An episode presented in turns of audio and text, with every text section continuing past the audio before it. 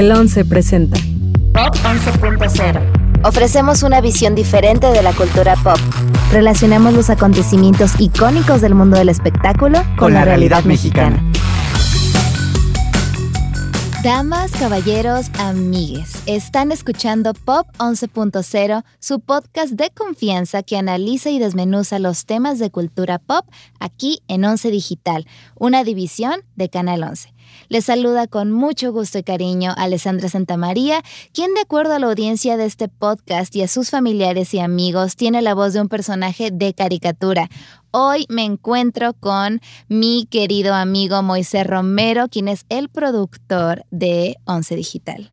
Hola Alessandra, muchas gracias por la invitación. Creo que eh, vamos a hablar de un tema muy, muy interesante y pues qué mejor que con buena compañía.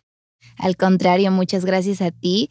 Eh, Rodrigo, lamentablemente, pues no pudo acompañarnos, ha tenido una agenda muy ocupada recientemente, pero Moisés, que conoce todos estos temas y en específico este a la perfección, dijo, yo me rifo. Así que hoy planeamos un capítulo que la verdad está en nuestras mentes desde el inicio de este proyecto que es Pop 11.0. Te iba a decir, muy que les dieras una pista al público, pero pues ya leyeron el título, entonces ya saben de qué se trata. Pues sí, este mes eh, es el mes del orgullo, es junio, y quisimos dedicar un episodio especial a algo que pues, nos gusta muchísimo y disfrutamos mucho ver. Eh, una pasión para algunos, una obsesión para otros, eh, pero pues tenemos eso en común, ¿no? Así es, estamos hablando de RuPaul's Drag Race o como le están diciendo ahora, eh, la carrera drag de RuPaul. En, tierras ibéricas. En, tierras ibéricas, en España, exactamente. Y pues como soy el invitado estelar el día de hoy, me va a tocar eh, tener la introducción que normalmente tienes tú, Vale. Adelante, amigo. Bueno, pues es sumamente importante que sepan que existe este icónico programa. RuPaul's Drag Race. Este es un reality show de competencia televisada para encontrar a la próxima estrella drag de Estados Unidos. Drag es la palabra en inglés para referirse al travestismo, como espectáculo o como entretenimiento, y no debe ser confundido, por favor, con transexualidad o ser transgénero. Este programa inició en 2009, producido por Logo TV y Wow, las cuales son casas productoras sobre todo dedicadas a contenido para la comunidad LGBTTIQ+, y posteriormente VH1, que ha producido muchos otros programas de reality. RuPaul es el anfitrión, juez y mentor al ser, sin ninguna duda, la drag queen más famosa de todos los tiempos. Em, en la competencia se realizan una serie de desafíos, ya sea musicales, de actuación, de improvisación, de baile, de comedia, en general, pues... Para demostrar talento. Claro que sí, cualidades que debería de tener una, una drag y hasta de mercadotecnia, por ejemplo, porque pues ahorita es súper importante tener esa, esa habilidad, porque su objetivo es encontrar esta estrella drag completa. Y es un programa que realmente termina por empaparte de la cultura, la jerga y la historia gay. Y claro que pues en el camino hay mucho drama jugoso y hasta podríamos argumentar que es la mejor parte. Claro que sí, el drama luego es lo que más, más jugoso se pone, ¿no? Y si ustedes nunca han visto este programa, verdaderamente no tienen la idea de lo popular que es y del valor económico y cultural que tiene ahora. Eh, porque ha llegado mucho más allá de lo que se pensaba al principio. Sí, hasta Emmys tiene. Claro, o sea, está lleno de premios y, la verdad el, pues todo el dinero que mueve es impresionante. Al principio nada más quería, o sea, estaba enfocado en la comunidad gay e incluso en una subcultura de la comunidad gay, porque no a toda la, la, parte de la comunidad gay les interesa ese tema, pero ahora es un fenómeno cultural y popular que ya conquistó a las masas, ¿no? Justamente hoy estaba leyendo que algo así como el 40% de las personas que van a DragCon, que es la convención anual de este programa, son mujeres y también algo así como el 60% son heterosexuales. Entonces vemos que ya es algo que le interesa a muchas personas más allá de este nicho en específico. Y llega a tal grado que a este show van jueces famosos, lo que se dice famosos de verdad. Miley Cyrus, Demi Lovato, Ariana Grande, Chloe Kardashian, Carmen Electra, Pamela Anderson, Jessica Jessica Alba, Gigi Hadid, o sea, gente pues muy mainstream, ¿no? Famosos que no son solamente para este grupo, sino que salen en, en todas las revistas de cotilleo y programas de espectáculos. Entonces, bueno, yo creo que ya quedó claro que nos encanta este programa, no hay cómo ocultarlo, pero lo que queremos hacer aquí hoy es explorar bajo qué circunstancias se propiciaron este tipo de productos especializados, ¿no? LGBT en nuestra sociedad, porque hay que decir que en México tiene su propia versión de esta competencia y se llama La Más Draga. Sí, pues aunque se trata de un programa diferente y con su propio estilo, está claramente inspirado en, en, RuPaul's Drag Race y ambos shows no existirían si la cultura y el poder del llamado dinero rosa no fuera pues ya tan fuerte tanto en Estados Unidos como en México, ¿no? Así que primero vamos para atrás y vamos a explicar cómo surgió este concepto del dinero rosa.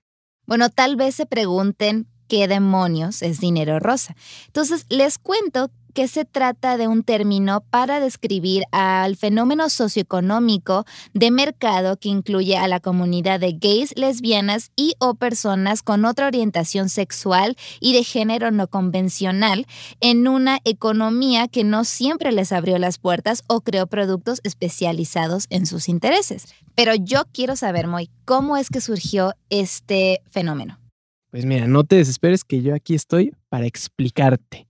Em, pues la verdad, desde mediados de la década de los 60 en Estados Unidos ha habido un cambio documentado en la, en la práctica de marketing, eh, de mercadotecnia. Dejaron de enfocarse en el mercado masivo convencional para incluir un nicho o nichos de mercado mucho más especializados. Ya no se iban al general, se iban como justo a gustos muy específicos. Las empresas y los vendedores comenzaron a buscar clientes potenciales, entre comillas, alternativos, no modernos. En estas circunstancias surgió el capitalismo rosado, marcando un nuevo mercado anteriormente ignorado.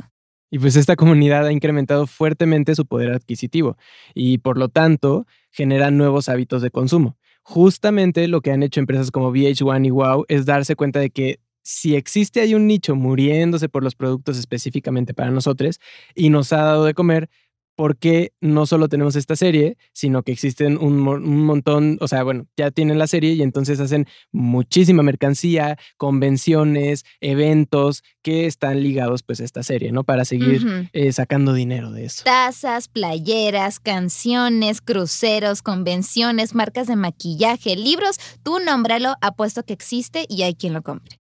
Pero es muy, muy importante destacar que si ahora existe este mercado cuando antes no existía, no es porque las marcas fueran homófobas antes, sino también porque tristemente la comunidad solía vivir en situaciones más precarias y eh, se nos negaban oportunidades laborales y acceso a la educación y a la vivienda, etc. De hecho, existe un caso famoso acontecido en la década de 1970, cuando una cadena departamental cuyo nombre no vamos a mencionar, despidió a un trabajador presuntamente por ser homosexual y fue todo un acontecimiento que llegó a televisión nacional. No, y deja tú, o sea, lo bueno sería que se hubiera quedado en los 70, pero en la encuesta nacional sobre la discriminación de 2010, o sea, 2010, ya siglo XXI, 2010, se reportó que el 44% asegura que no viviría con una persona homosexual. Y en la segunda encuesta sobre diversidad e inclusión laboral del 2015... O sea, todavía más cercano. Todavía más cercano, el 35% de las personas LGBTI más encuestadas dijeron haber sido víctimas de homofobia en el trabajo. Y no nos quedamos ahí solamente. Ya en 2019, o sea, hace cuatro segundos básicamente, la Comisión Nacional de los Derechos Humanos emitió un reporte donde estiman que por miedo, una de cada dos personas no fue abierta sobre su orientación sexual y o identidad de género en su último empleo. Por obvias razones, con este tipo de discriminación latente y más fuerte en otras épocas, ¿con qué dinero íbamos a consumir y qué marcas se iban a interesar en hacer cosas diseñadas específicamente para nosotros. Afortunadamente, con el paso del tiempo, la aceptación hacia la comunidad fue aumentando, así como sus derechos sociales y constitucionales. Y aunque pues aquí no venimos a decir que las cosas son color de rosa porque sabemos perfecto que no lo son, sí han cambiado. Por algo, pues somos un canal de televisión público que se une a este discurso de inclusión hashtag el 11 es inclusión úsenlo en sus redes sociales. Y han cambiado a tal grado que escucha nomás las siguientes cifras. Para darnos una idea de cuánto gasta esta comunidad, según datos del 2017 recabados por Forbes solo en México, el mercado rosa generó 65 mil millones de dólares en consumo. Y chéquense esto. En términos absolutos, la capacidad de compra de la comunidad LGBTTIQ en 2018 fue de 3.6 mil millones de dólares, esto según datos de LGBT Capital.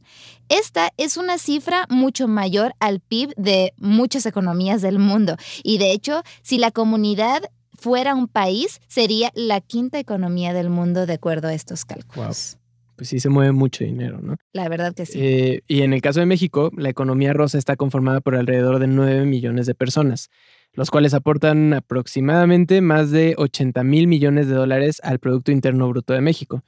Y para varios analistas, la economía rosa podría ir creciendo mucho más conforme se incrementan nuestros derechos y pues también mientras se, disminuya la discriminación, por ejemplo, ¿no? laboral, ya que iremos requiriendo nuevos tipos de servicios como pólizas de seguros conyugales, seguros de vida, de gastos médicos que pues incluyen al matrimonio. De hecho, yo quisiera mencionar que justamente hoy se aprobó en Sinaloa con 23 votos a favor, 0 en contra y 17 abstenciones el matrimonio entre personas del mismo género yo soy oriunda de Sinaloa y lo quise mencionar porque honestamente a veces piensas que esas cosas no van a pasar en ciertos lugares del país y del mundo, pero finalmente sí pasan.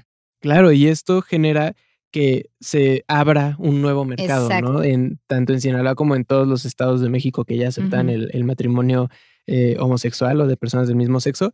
Eh, y esto hace que se siga moviendo el dinero, ¿no? Nuevas posibilidades. exacto. Es más, Analistas citados para un artículo del periódico El Universal dijeron que por cada derecho ganado de esta comunidad, el PIB per cápita se incrementa 400 dólares. Y cuando se trata de una legislación, esto se multiplica por tres, es decir, pasa a 1.200 dólares. O sea, está fuertísimo el potencial.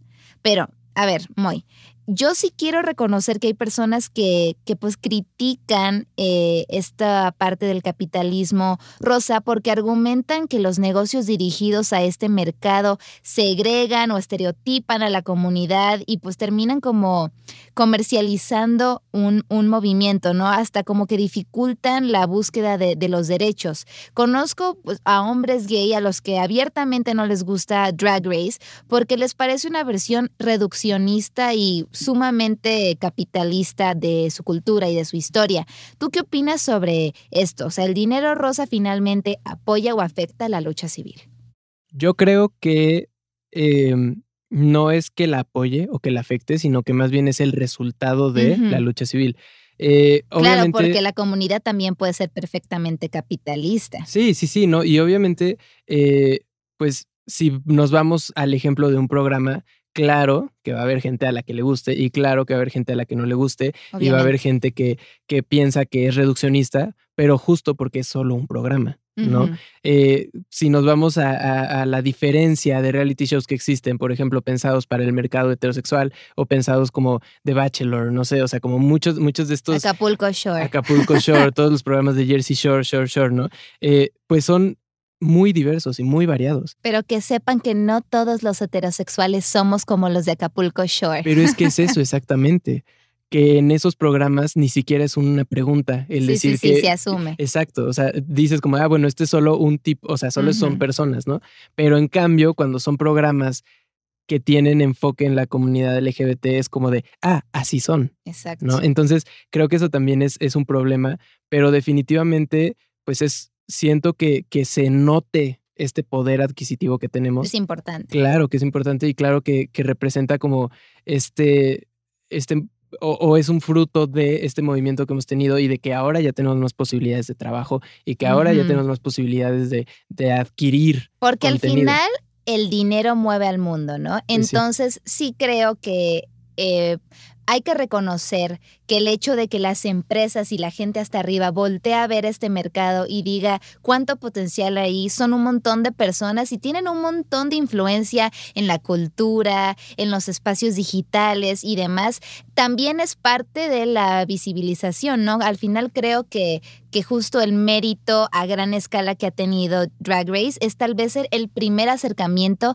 que muchas personas tuvieron hacia, hacia esta cultura. Yo recuerdo cuando empecé a ver el programa hace unos cuatro años, tener un montón de preguntas y hasta me parecía como desconocido y, y exótico, ¿no? El mundo del drag. Y terminas normalizándolo y, y dándote cuenta que pues es parte de la vida y hasta termina siendo ultra fan como yo que he ido a mil shows ya, ¿no? Entonces sí creo que es importante. Sí, eh, pero aquí también me gustaría agregar otra cosa. Creo que con la, el crecimiento de los mercados que están enfocados hacia la comunidad LGBT o como hacia esta eh, economía rosa o dinero rosa, también se puede dar mucho lo que decías al principio, ¿no? Que, que hubiera muchas marcas que, se, aprovecharan. exacto. Y que volvieran. Se suben al tren. Sí, y que volvieran la lucha algo trivial o algo que solamente genera dinero, ¿no? Y que luego salen escándalos que te das cuenta que es un discurso de publicidad, pero que realmente no es su ideología. Y hay, hay un caso. Sí, sí, sí, muy sonado. Pero creo que esto nos tiene que, que hacer reflexionar como, como personas que justo están, de, o sea, si ya tenemos varios negocios que están como volteándonos a ver y están diciendo, ok, tú necesitas esto, yo te voy a dar esto, también que nosotros tengamos ese criterio, ¿no? De decir, ok, esta empresa sí apoya verdaderamente los derechos de las personas LGBT, no es solamente un discurso vacío. Pues bueno, o sea, también yo voy a... Entonces apoyamos de regreso. Exactamente, pero tener mucho esa crítica de decir que, o sea, como de decidir ¿no? O sea, si ya nosotros tenemos el poder adquisitivo y si ya nosotros tenemos esta decisión, pues hay que ocuparla con, con, con, criterio. Exacto, porque apoyar no es solamente poner la banderita de arco mm, iris en tus productos durante un mes, no es eh, darle oportunidades laborales a las personas de esa comunidad, asegurarse de que sus contratos, de que sus este, derechos laborales son justos e iguales a los de las demás personas, donar a organizaciones y a movimientos que pues se dedican a hacer esta labor altruista y demás. Entonces sí, el discurso pues de todas las marcas, independientemente de a quién le hablen, puede ser muy hipócrita, pero es interesante ver la evolución de este mercado que no tiene muchos años de existir y que ha crecido como pocos en tanto claro tiempo. Que sí. Creo que me quedo con algo súper, súper importante que dijiste, que es, bueno, al final, pues las marcas quieren vender. Exacto. Y nosotros somos un mercado que están viendo que al que le pueden vender. Entonces, eh, pues al final de cuentas, el que se nos el que se nos eh, tome en cuenta es justo, justo, justo con lo que nos tenemos que quedar, ¿no? El que ya volteen a vernos y a decir, ah, ok, a estas personas voy a voltear a saber porque representan una, una fuente fuerte del mercado, ¿no? O sea, ese poder hay que usarlo a nuestro favor y hay que usarlo. Definitivamente. Sí, sí, Que sepan que estamos dispuestos a boicotear, perdón, si, si, resultan ser ahí unos mentiros. Exacto. Pues, Moy, muchas gracias por compartir tu opinión conmigo, tu tiempo. Es un tema muy interesante y al tratarse de un asunto de, mercado, de dinero, ciertamente complejo, pero sí me parece valioso que lo abordemos desde esta perspectiva. Claro que sí, pues la verdad sí es, es un tema que, que tiene muchas aristas, ¿no? O sea, lo podemos ver desde muchos puntos de vista, desde el punto de vista social, desde el punto de vista económico, pero creo que sí es importante eh, reconocer que se nos está tomando en cuenta y que somos una fuerza importante en el mercado. Finalmente nos gustaría decir feliz mes del orgullo, feliz Pride dirían los gringos y feliz viernes si escuchan este episodio en el día de estreno. Gracias por acompañarnos siempre aquí en Pop 11.0. No dejen de sintonizar las producciones originales de Once Digital, que aquí es, es el alma, cerebro, espíritu detrás de muchas de estas producciones. Muy, muchas gracias. En Hombre, gracias a ti por invitarme y fue un gusto estar aquí contigo. Hasta la próxima. Hasta la próxima. El 11 presentó Pop 11.0. Las opiniones vertidas en este programa son responsabilidad de quienes las emitieron. El 11 las ha incluido en apoyo a la libertad de expresión y el respeto a la puridad. Moderado por Alessandra Santamaría y Moisés Romero. Coordinación de producción, Daniel Acuapio, Carla Portilla y Moisés Romero. Operador de cabina, André Ibarra. Diseño sonoro y postproducción, Franco González. Con una investigación de Alessandra Santamaría.